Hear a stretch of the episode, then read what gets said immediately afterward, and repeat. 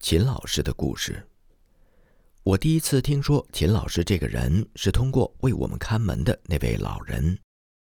我们的这位看门人是一位非常爱主的人。每当说起救主耶稣基督的时候，他就显得极其的兴奋和幸福。因此，很多人被他吸引，喜欢来听福音。那些人后来就常常来我们的教会听讲道。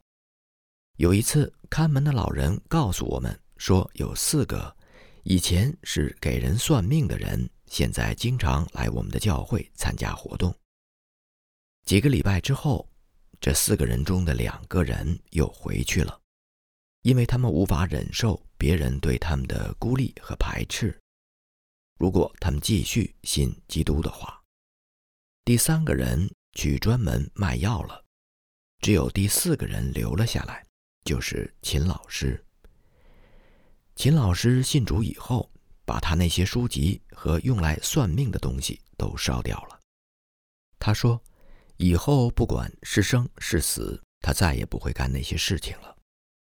他毫无保留地把自己交托在主的手中，尽管他因此受到家中每一个人的逼迫和排斥，包括他父亲、兄弟、妻子。”然而，他仍然持守着这宝贵的信仰。有一段时间，秦老师的生活非常困难，因为他不愿意再从事以前的那算命的工作。不过，秦老师很有精力和活力，并受过良好的教育，因此他还可以暂时找一些短工。他没有抱怨生活忽然变得艰难，而是欢欣的。愿意为了主耶稣的缘故而受苦。过了一段时间，我们的教会里面需要一位中文老师来带几天的课，有人就把秦老师叫来了。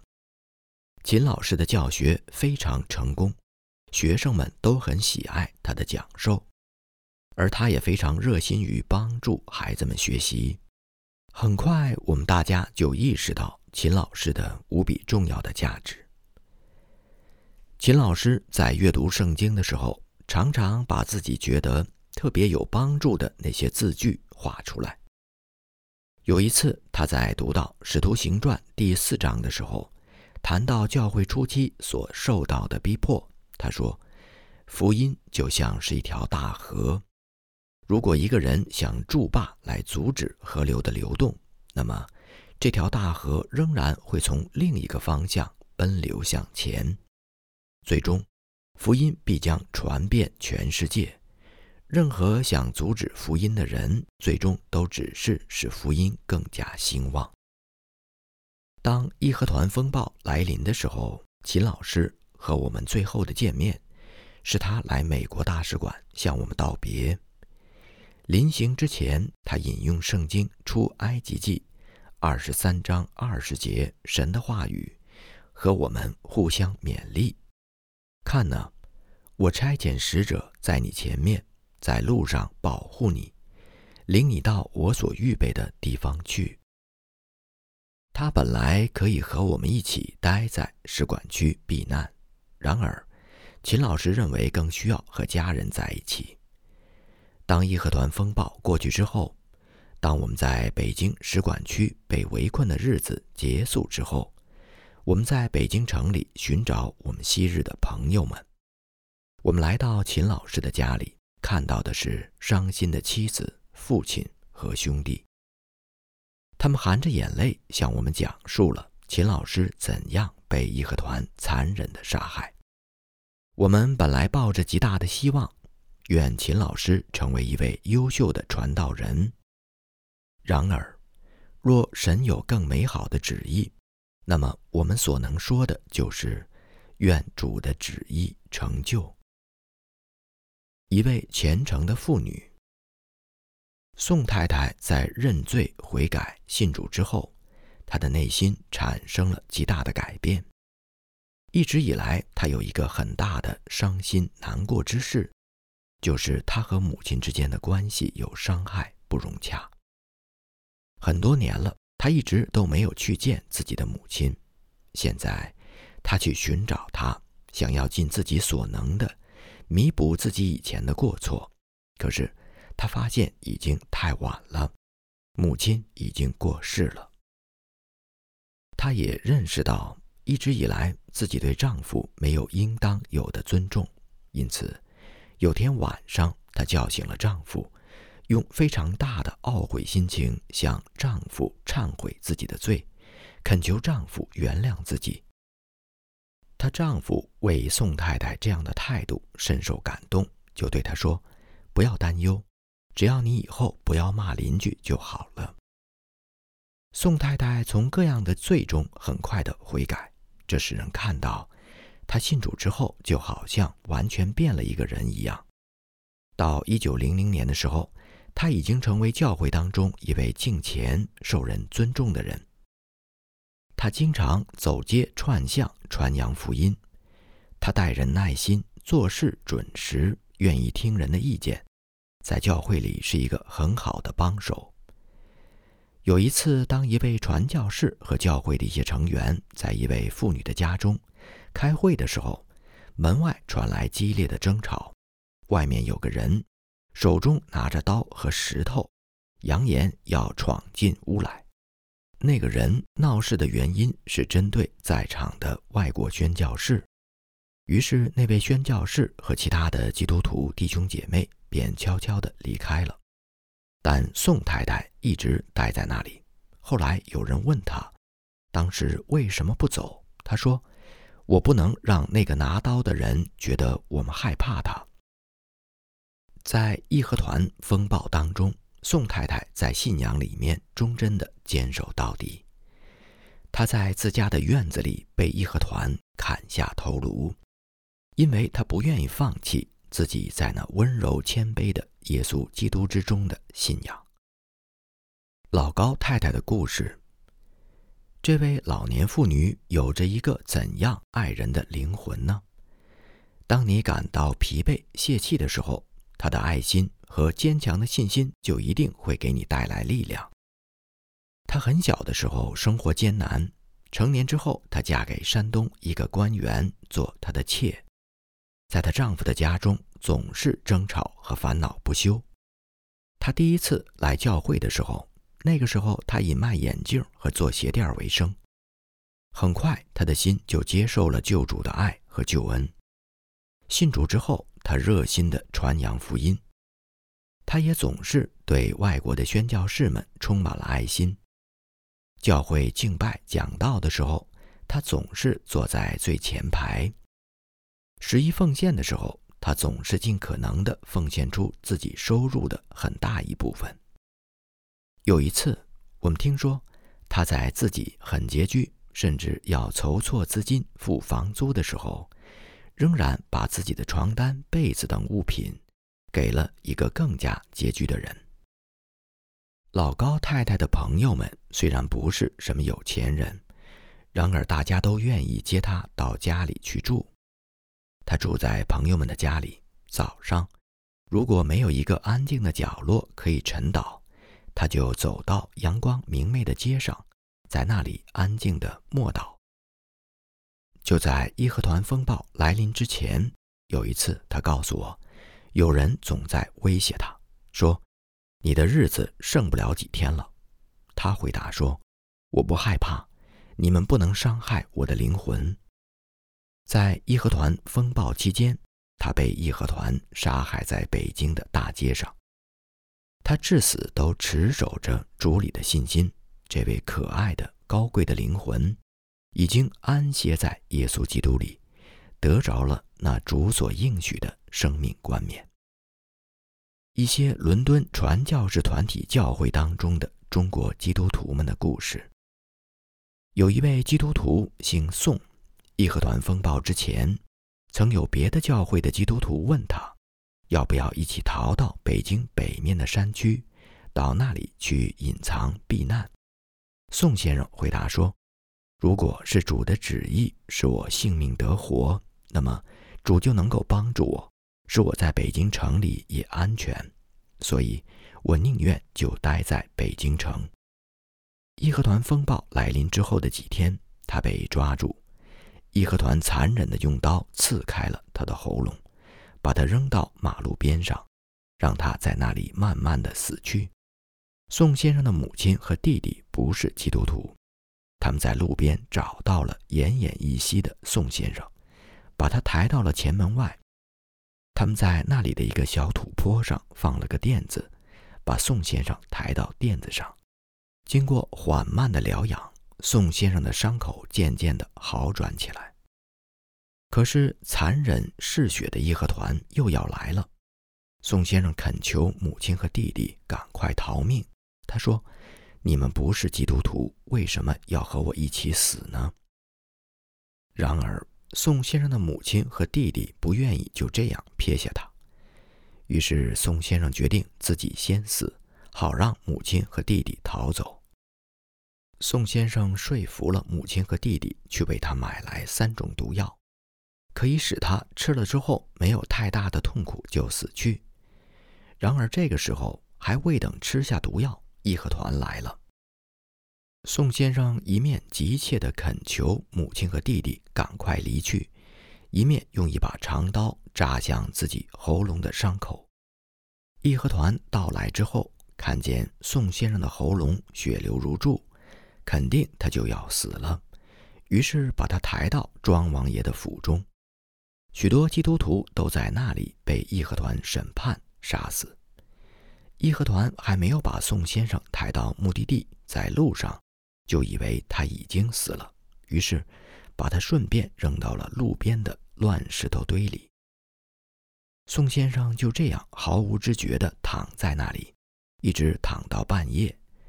他渐渐地恢复了意识，而且他看见自己喉咙的伤口已经停止流血了。他安静地躺在那里，没有一点力量。看着夏夜深蓝色的夜空，满天的繁星。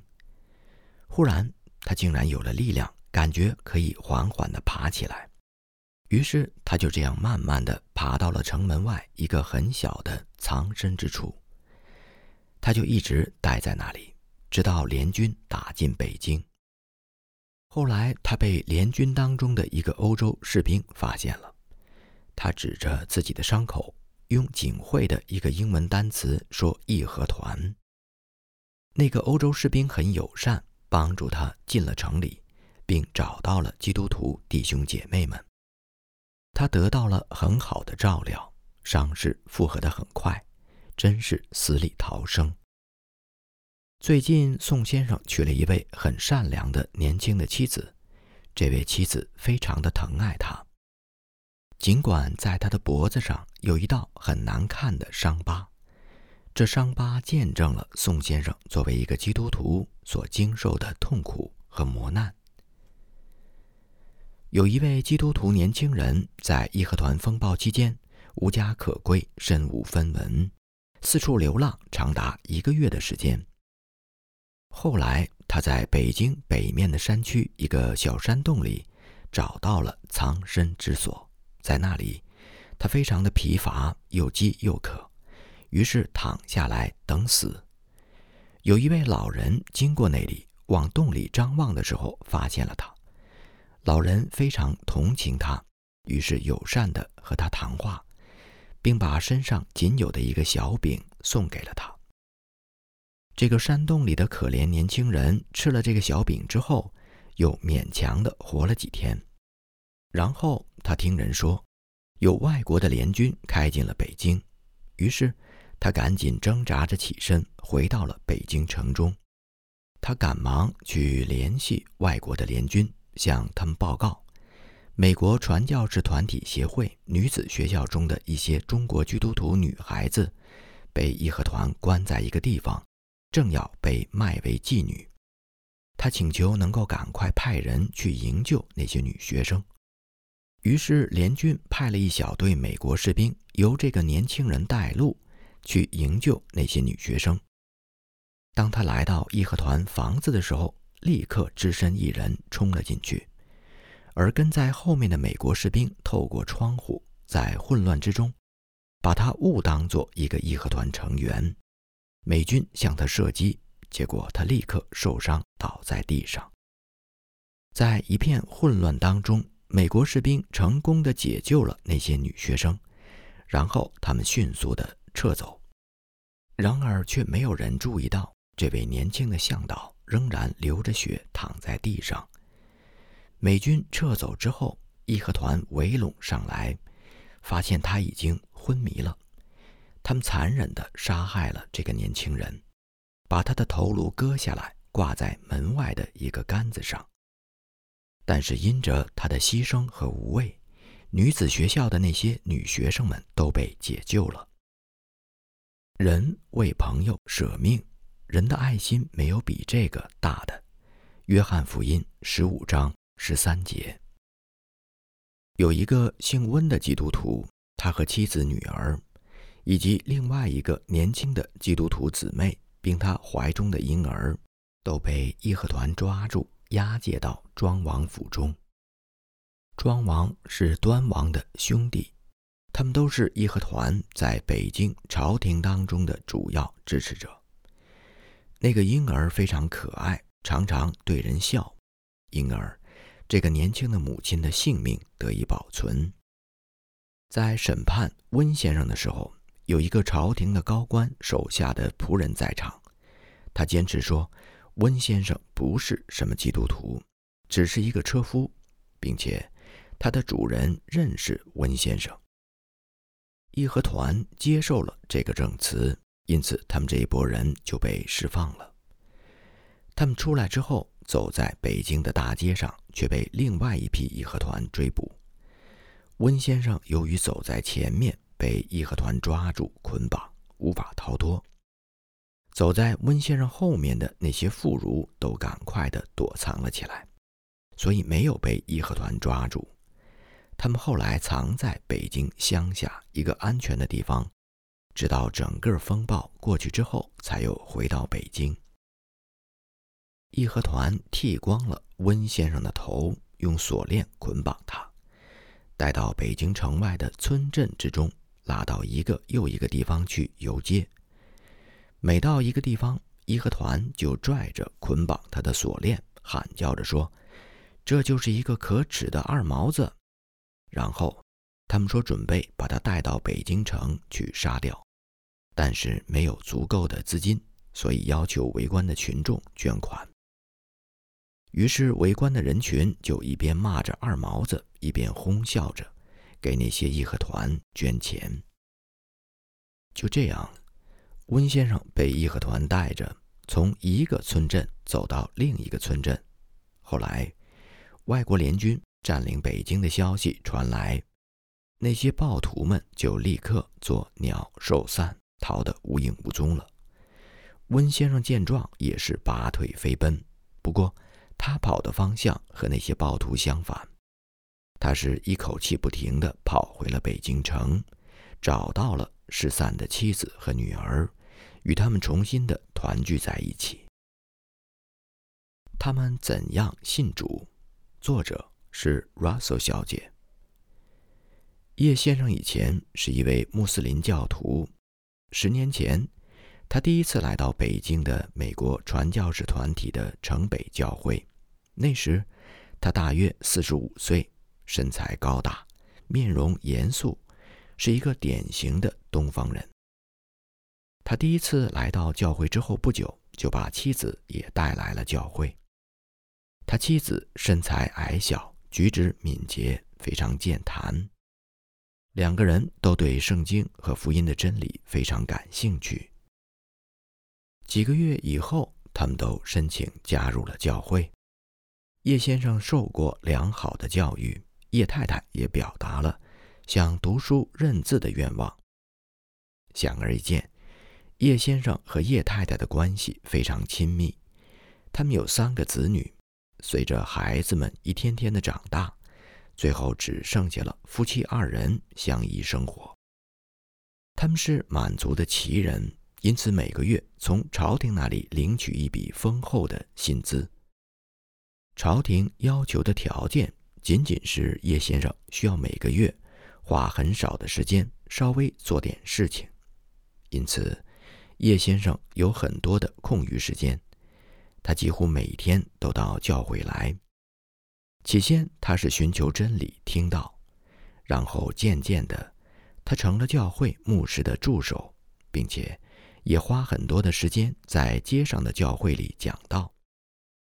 每个人都尊重并喜爱他。他妻子也用很多时间来学习读和写，并学习唱赞美诗。叶太太总是很乐意来到邻居或者是新朋友的家中，向他们讲述关于福音的事。大家都看得出来，叶先生有一个幸福的家庭，因为他们夫妇彼此相爱，天父的爱充满在他们的心中。几年过去了。叶太太由于年老生病，身体逐渐虚弱。一九零零年春天，义和团开始在北京的街头大规模的演练。叶先生虽然一直温柔而尽心地照顾着太太，但叶太太的身体已经开始到了生命的尽头。他知道自己见主的日子已经近了，所以无论到哪里，或站或坐。叶太太总是把圣经和赞美诗歌本放在身边。人们见到叶太太的时候，看见她总是在读经，或是自己在哼唱赞美诗。当传教士或教会的童工来到他们家的时候，他总是把四合院里的邻居都请到自己家里来，来一起聆听耶稣基督救恩的故事。叶太太去世之前的几天。笔者曾经去他的家中探望他，在我记忆当中，他明亮的面容、自信的表情总令我深深的难忘。他谈到自己的丈夫，说：“我告诉他不要为我伤心，我们不会分离很久的。”啊，在他所能看见的意象当中，难道已经瞥见了短短未来一个月之后所发生的事情了吗？叶太太去世前一天的晚上，她把丈夫叫到身边，告诉他，自己已经感觉到离世的时间到了。叶先生帮助叶太太穿好了寿衣，然后叶太太又请先生为自己梳好头发。这些事情完毕之后，他们两个人并肩坐下，或是读经，或是祷告。第二天凌晨六点钟的时候，叶先生说。他要出去找个人替自己在教会值两个小时的班，然后马上就回来。叶太太说：“不，你去尽你的职责吧，我会在这里等着你。不过，不要去得太久。”叶先生不同意，但叶太太坚持说：“你去值班吧，我就在这里等着你。”叶先生伤心地走开了。大约九点钟的时候，叶先生回来了。太太微笑地对他说：“你不在的时候，我不能走。现在，请把邻居们叫进来。我的时间到了，我想让他们看一看基督徒是怎样离世的。”叶先生照办了，并把圣经拿来，为太太读了《约翰福音》第十四章。太太最后的话是：“现在祷告吧。”当叶先生祷告的时候。他亲爱的妻子叶太太去世了，旁边的邻居们说：“这么和平，他一点儿也不害怕。”一个月之后，北京的局势彻底恶化。那是六月末的北京，一个明媚而美丽的早晨，北京城里已经是到处一片狼藉，基督徒被挨家挨户的搜查出来，然后残忍的屠杀掉。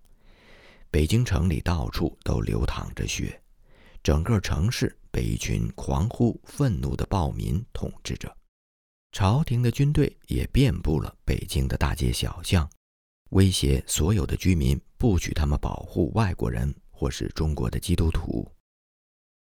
基督徒被重金悬赏，这时很少有人敢对他们伸出援助之手。那位伟大的天父知道并看见他的儿女们经历这样苦难了吗？是的。尽管神的旨意不是把那苦悲挪走，但是他把力量赐给这成千上万正在患难中的儿女们，使他们为了基督的缘故，甘愿喝下那苦悲。当邻居们冲进来告诉叶先生快逃的时候，叶先生正坐在屋子里面。此时，义和团已经闯了进来。叶先生知道自己已经无路可逃，于是他就把自己最好的衣服穿上，面带笑容，出去见那些义和团。